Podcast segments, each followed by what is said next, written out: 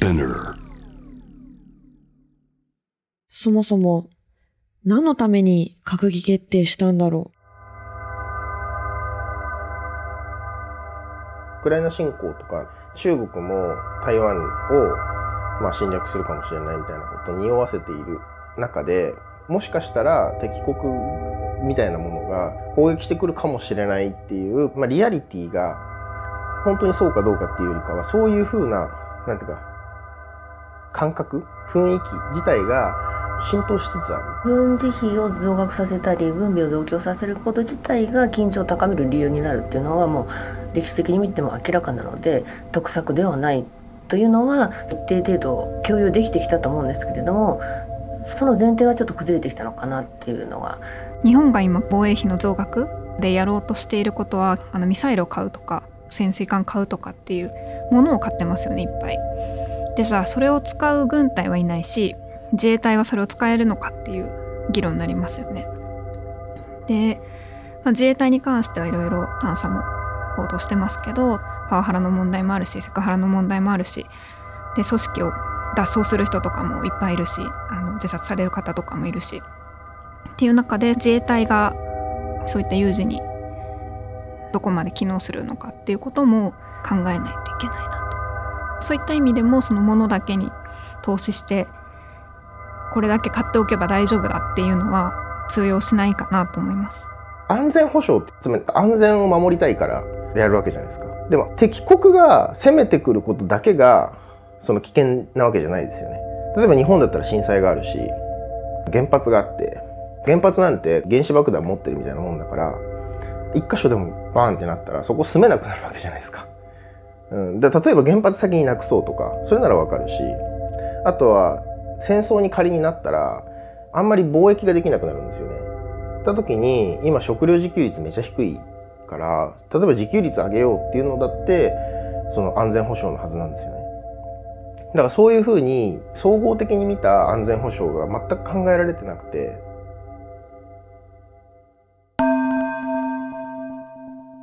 う。うそれに、今、税金で武器を買う余裕ってあるのかな？天宮かりんです。作家活動家です。貧困問題に、えー、17年間取り組んでいます。私はずっと17年間現場を見てますけれども17年前はやっぱ若い人本当そのネットカフェ難民とか、えー、ホームレス化してる人にやっぱ少なかったんですね。でも今コロナ禍で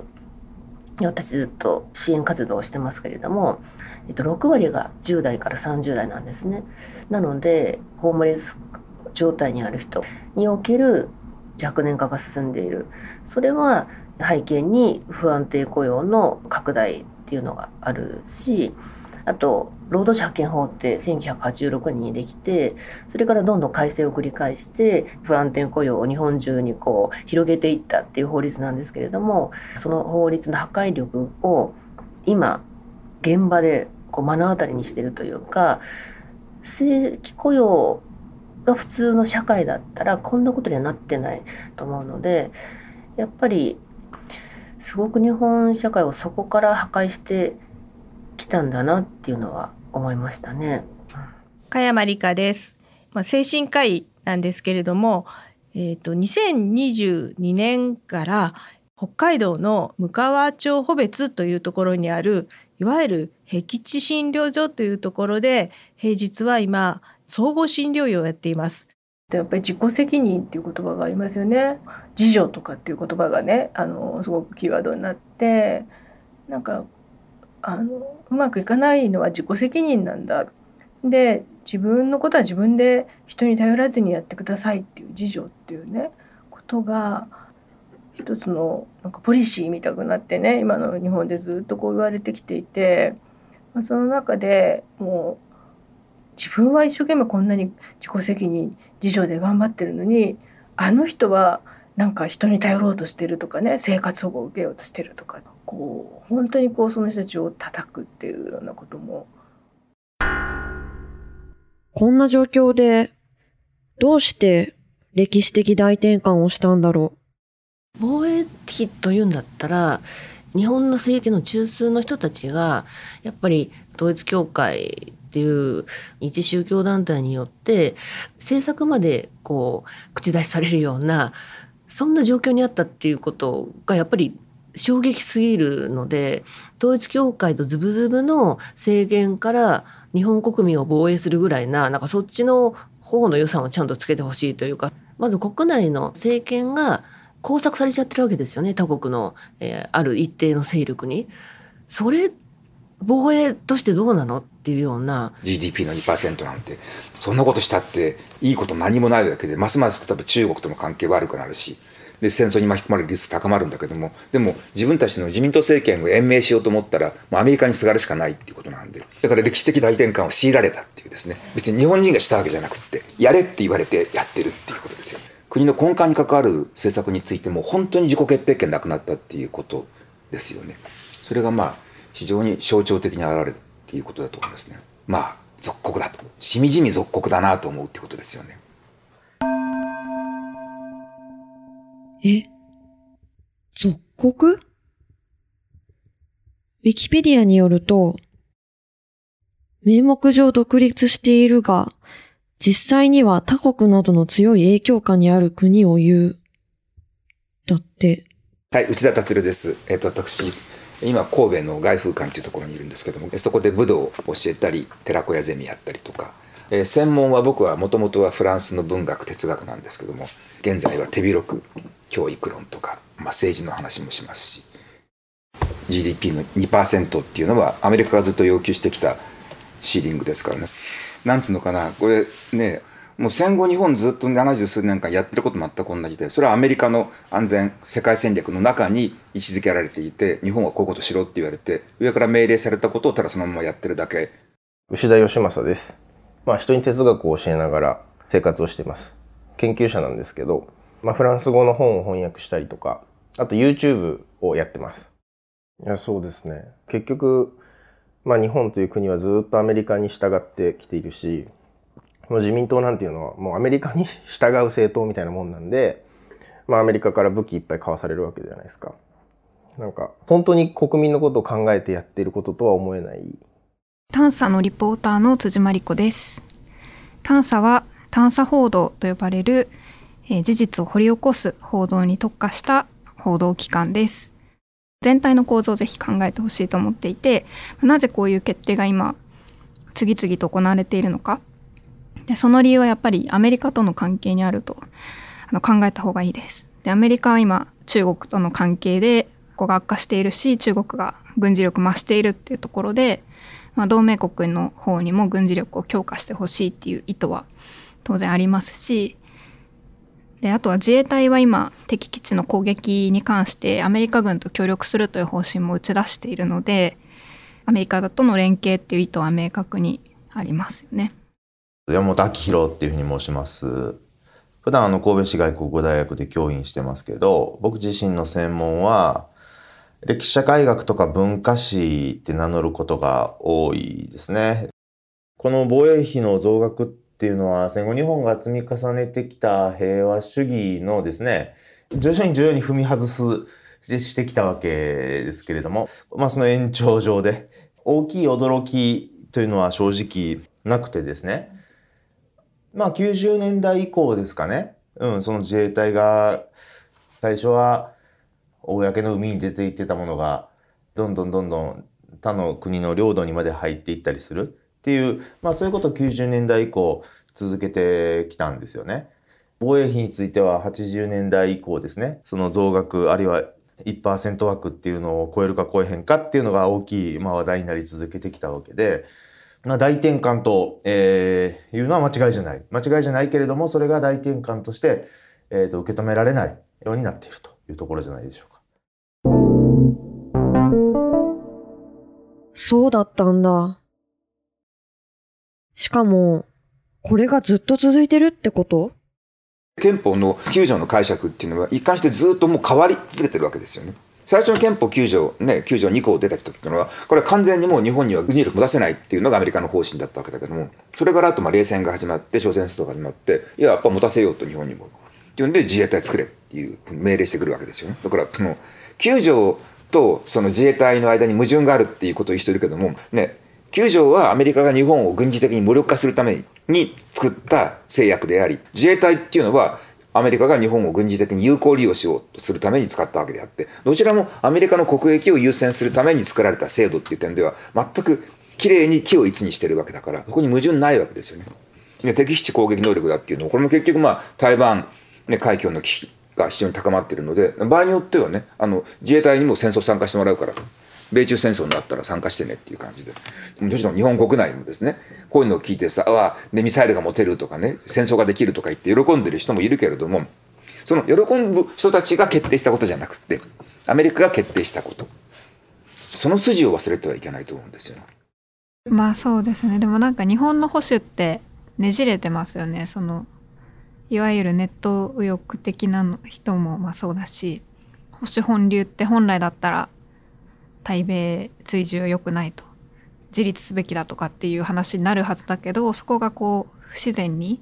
アメリカのについていけば OK っていう人たちがこういわゆる保守みたいな形になってるのとかもすごくねじれてるなって思いますね。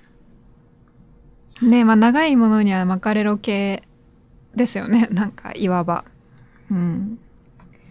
それでまあ弱いものをこうディスるみたいな 感じですよね本当に。私もある時 NHK のテレビ番組でねジャーナリストの保坂正康さんなんかと一緒に番組見てたことがあったんですけど、まあ、保坂さんってどっちかっていうとねこれまでは中道でむしろ保守的と言われているようなあのポジションの書き手だったんですけど保坂さんが本当にしみじみね私に今や私のところにまでね極左目とかいうね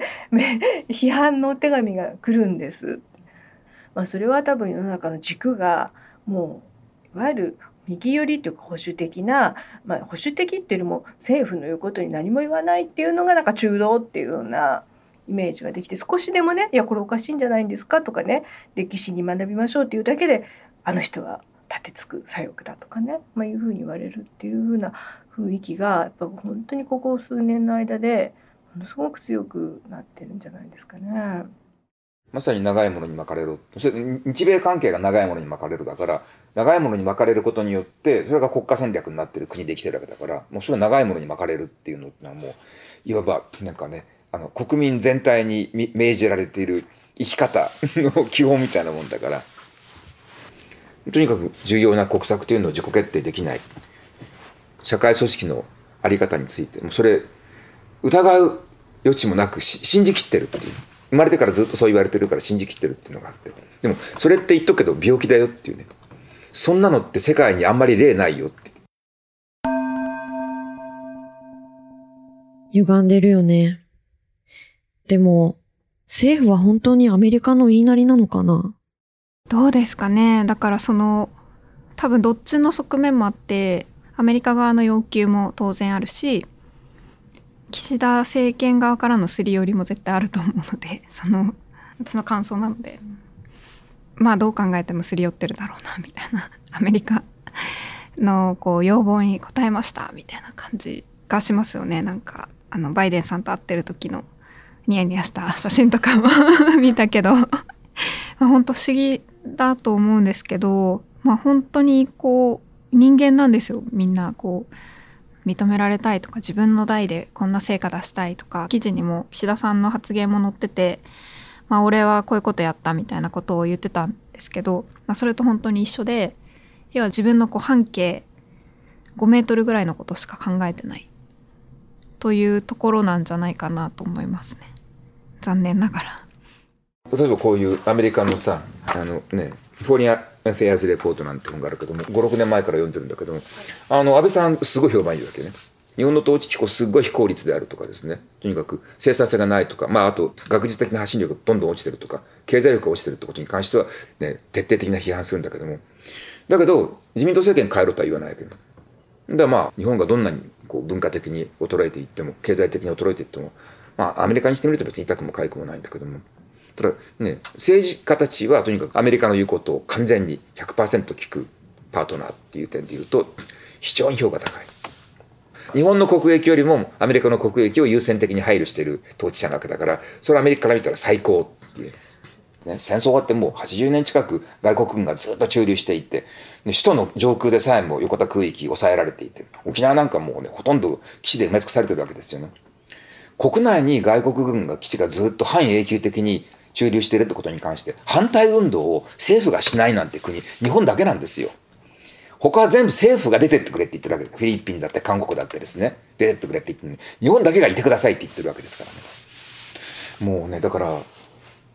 こんな情けない国はないっていうぐらい情けないんだけども、でも情けない国なんですよっていうところから始めないといけないんだけども、防衛の問題もそうですけども、自分たちで決めたんだって言ってるわけですよね。人が決めたことなのに。だこのな欺瞞っていうのかな？この欺瞞っていうか、このね、詐術というかですね。これ、本当にね、あの、病んでると思いますね。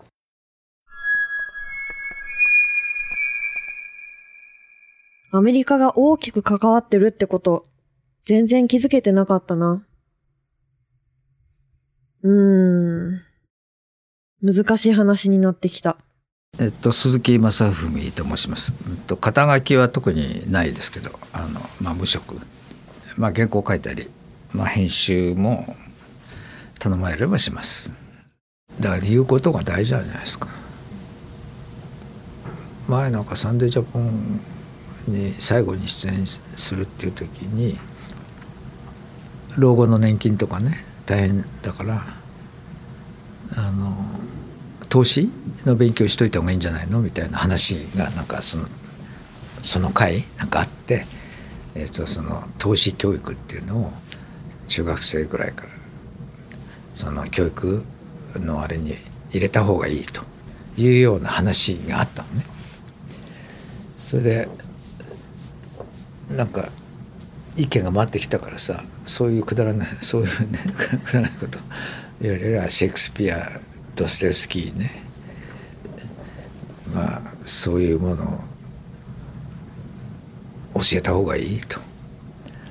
投資なんかしなくても食えるにはするっていうのはそれは政治の責任なんだけどね。自分でなんかその学校で投資をしてた持ってんのほかだって言ったんですよ。でもそう言えば俺生だから流れちゃうんだからさ。別に言えばいいじゃん。で言わないんだよね。普通に思ってることをね。まあ思ってないんだったらしょうがないですけど。よくこういう言い方しますよね。自分の言葉で語りましょうとかね。あれまああの学校の先生に言われるとなんじゃそれって思うかもしれないんですけどまあ確かにその通りかなって思うところあるんですよね。うん。例えば、外交や防衛や安全保障について語る言葉を私たちはパワーを持っている側の言葉でしか語り方を知らない場合が多い。つまり攻められたらどうすんねんとか、中国がこんなに領海を侵犯しているとか、北朝鮮の有志核開発、ミサイル開発とか、そういう形でしか語彙を持ってないっていうことがあるかもしれないっていうふうに思うんですよね。で、そうじゃない言葉で平和とか外交とか語ってダメってことはないですよね。そういう言葉を自分の中に溜めたり、自分の中にで揉んだりする。そういうところに少しだけ時間を割いてみる。最終的には誰かと同じ結論になるかもしれないけれども、一回自分で考えてみるっていうことをですね、何につけても。うん。そういう時間や態度っていうのを自分の中に持っていくっていうのが、まあ、ものすごく大げさに言うと、自分の人生を自分のものにしていくっていうことなんかなっていうふうに思うんですよね。うん、そこから生まれてくるそういう批判や主張であれば、きっとそれは力を持つだろうし、まあ、綺麗事かもしれませんけど、思います。なるほどね。やっぱり自分で考えていくしかない。そうだね。うん、まずね自分たちの社会がどういうふうになる、まあ、特にね歴史的な流れの中で、まあ、とりあえずは1945年の敗戦から後の80年間でいいと思うんだけどもこの80年間どれぐらい日本が、ね、変わってきたのかっていうねなんだかんだ言ってそのね国といってもさ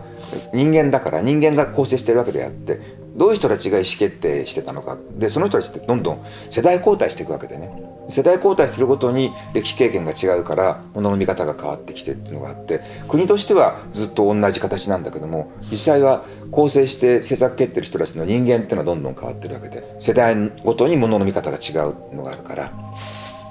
実は随分変わってきてる。ってことだよね。その上で、ね、日本で起きてるいろんな不具合ってのは実はこの対米従属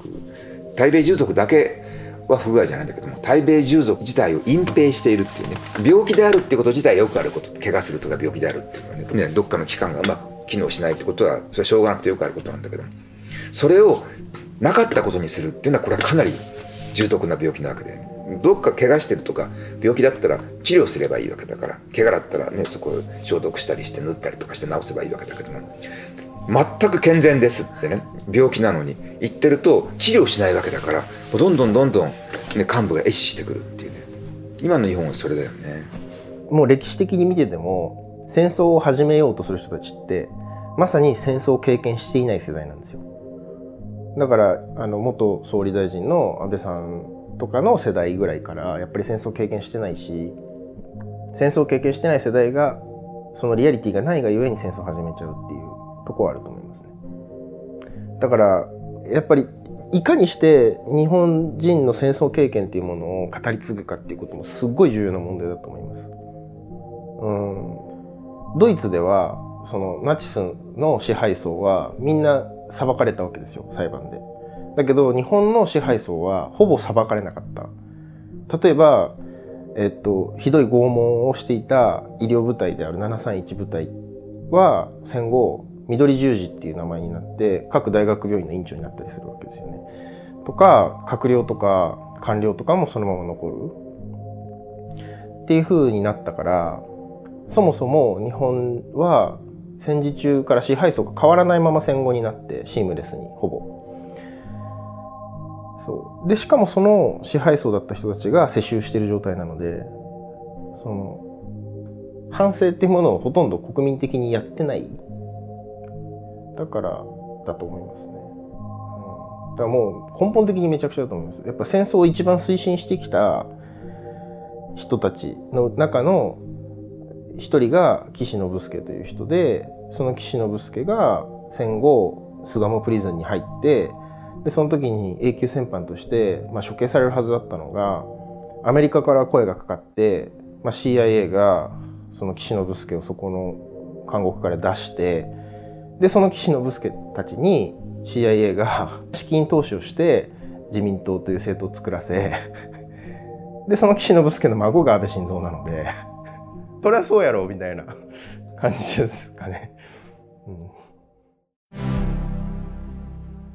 今の状況をちゃんと理解してないと、未来のことも考えられないし、過去の状況を知らないと、今のことも理解できない。これだけ日本が病んでるっていうかね本当に機能不全になって病んでるっていうことをねもうちょっとちゃんと言わないとね。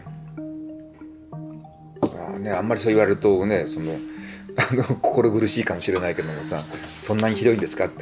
そんなにひどいんですっていうね。全部そうなんだけどもあの今何が起きてるのかっていうことについて現実を正しく把握しないと変えようがないわけですよね。こうやったらいいよっていうそのねなんか処方箋出したって自分はこれこれこういう病気だってことを分かってて初めてじゃあこういう治療しましょうっていう、